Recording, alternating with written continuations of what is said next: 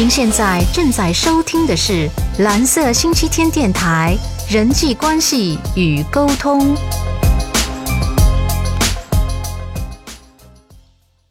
大家好，我是小卓。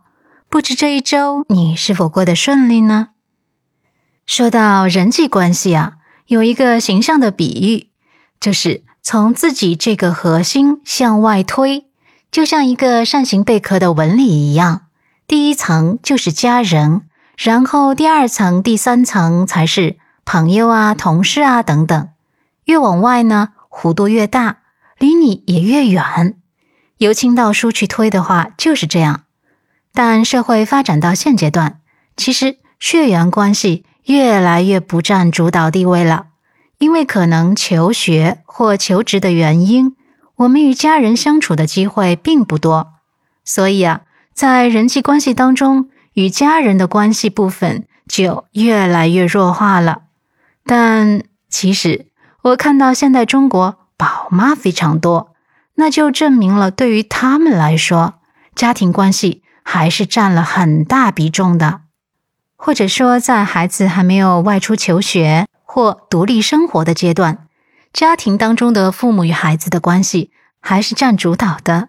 其实就是围绕教育而产生的一系列家人关系。其实呢，主播在这方面还没有相关经历可以分享，本来想跳过这一部分，但是啊，人际关系当中缺了与家人的关系是不完整的。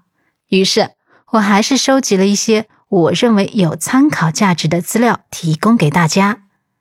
关于自己与家人的关系当中，我们可以保持一个什么样的思维？或者说，家庭问题的根源是什么？家庭里啊，最内核的三种关系呢，是夫妇、父子、兄弟，这样为一家人。这里解释一下哈，这三个词呢是古汉语的表达词汇。父子这个词在人伦关系当中呢，代表父母与子女；兄弟则代表了兄弟姐妹的意思，而不是单纯的字面意思哈。那我们先来说说家业。古代呢是很以家庭为重的，个人努力是为了成就家庭；而现代则相反，往往为了实现个人而忽略了家庭。这就相当于家庭中的每个成员都失去了一个需要为之努力的共同目标，这样导致的结果就是家庭关系没有那么亲密，成员之间的交流相对也会比较少。各自呢专注于自己的目标，因此啊就容易产生矛盾，因为已经不是命运共同体了嘛。那在古代呢，但凡有事业的家庭，都是先传给嫡，无嫡才传庶，无庶才传给亲戚，这样由亲到疏往外推。但到了近代，慢慢呢就出现了传贤不传子。如果自己的子女无才无德也无力，或者对家族事业没有兴趣，宁可交给贤能的外人来接手。到现在就发展出了职业经理人的需求，但 这并不表示父母对自己子女的不尊重或者是不信任。虽然血浓于水，但也不能不管好坏，一定非自己的亲人不可，也是对家业的一个交代和有效传承吧。这个呢，作为子女一定要理解。再来看这一条，争着做坏人，不抢着当好人，什么意思呢？就是一家人之中啊，把过先推给别人，就会吵闹争执。这不像与外人之间，你可能还放不下面子和别人吵架。家里就不一样了，随便说话，毫无忌讳。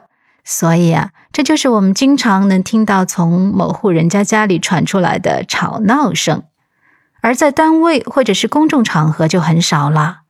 家庭成员里，特别是大家庭中，如果人人争做坏人，把过失挑起来，把责任担起来，大家就比较容易心平气和的检讨啊、改正啊，充满着互助合作的和谐气氛，才是我们所要追求的。出差错的时候。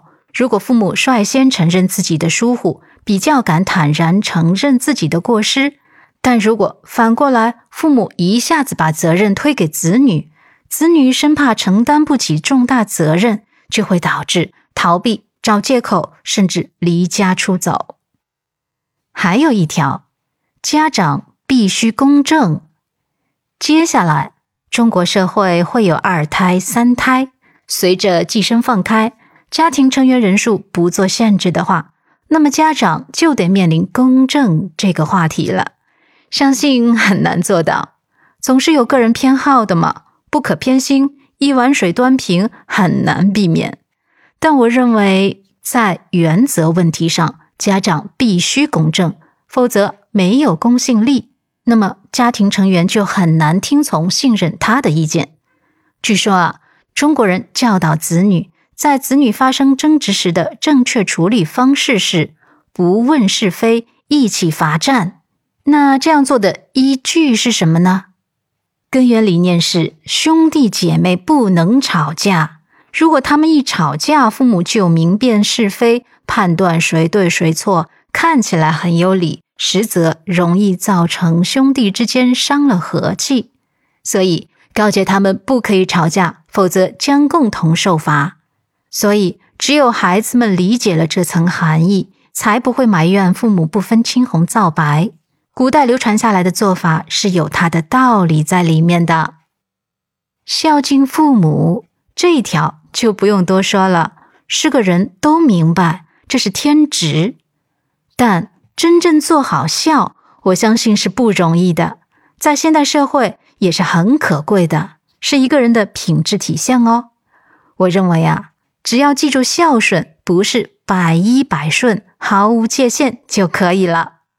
然后也附带把与亲戚的关系说一说，也是属于大范围内的家人。